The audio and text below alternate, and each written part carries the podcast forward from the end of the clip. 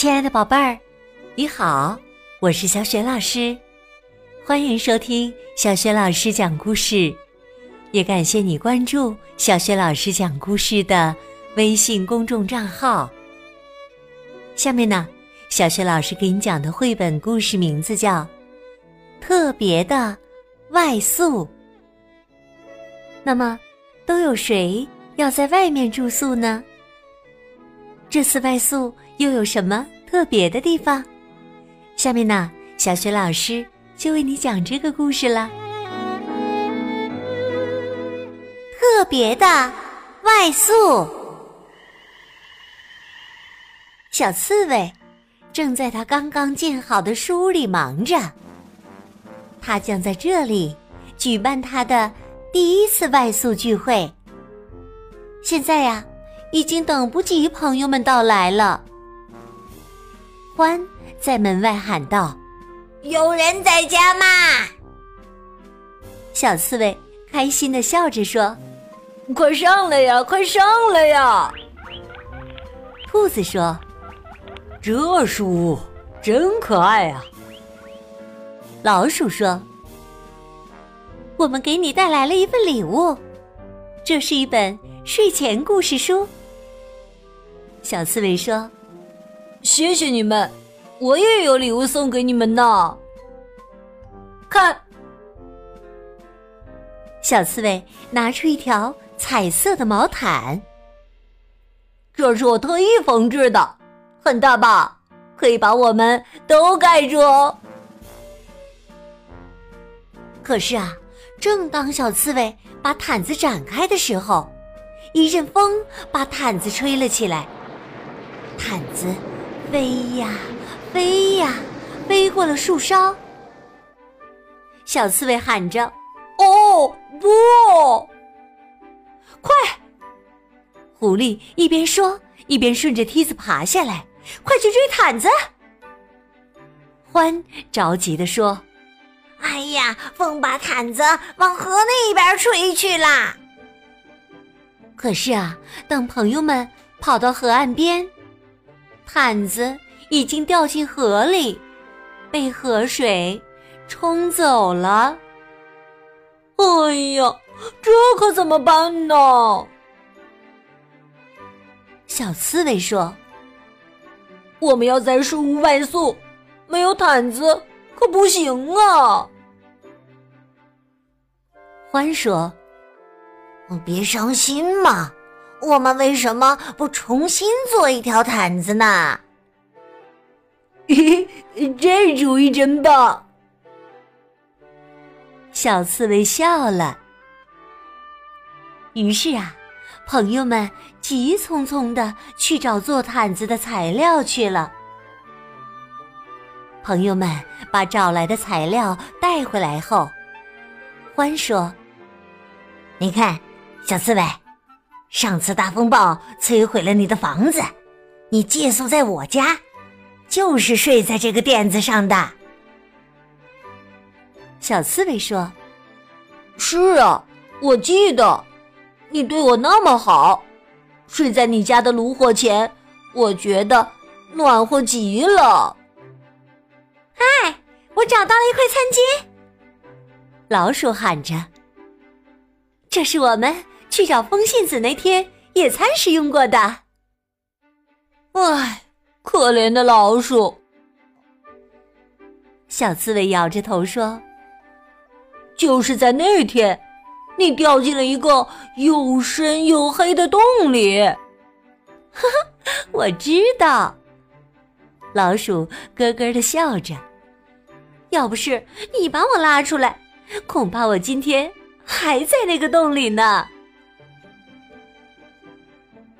老鼠宝宝细声细气儿的问道：“这个也可以用来做毯子吗？”他的身上啊，正披着一块布满了星星图案的布料。小刺猬笑着说：“当然了，这块布料也有什么故事吗？”“是的。”老鼠宝宝大声说。是我们一起去看流星的故事。朋友们就这样一边剪裁布料缝制新毯子，一边分享着他们的故事。不一会儿，新毯子就缝好了。小刺猬说：“这条毯子上的每一块布料、每一针、每一线，都记载着我们共度的美好时光。我们就叫它。”友谊毯吧，欢说：“好主意，这确实就是我们的友谊之毯呐，是我们大家齐心协力缝好的毯子。”好耶！朋友们欢呼着，展开了他们漂亮的毯子。可是，老鼠宝宝。从毯子中间的洞里钻了出来，这让兔子大吃一惊。哦，天哪！我们还需要布料，可是已经没有多余的布料了。小刺猬伤心地说：“我所有的材料都用来缝最开始的那条毯子了。”这时。两只小鸟衔着一块鲜艳的红布飞了过来。狐狸大喊：“小刺猬，那是你掉的那条毯子上的布，小鸟肯定是在小河附近发现的。”哦，太谢谢你们了！小刺猬大声说：“这块布来的太及时了。”灯光下。小刺猬的针穿梭着，飞快的把最后一块布缝进了毯子里。哦，现在我们每个人都有一块布缝在毯子里啦！大家欢呼起来。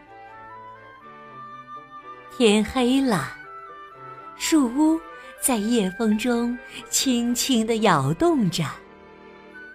大家盖着新毯子，依偎在一起，听欢读故事书。小刺猬开心的轻声说：“我所有的好朋友们都在一起，哦，多棒的外宿聚会呀！”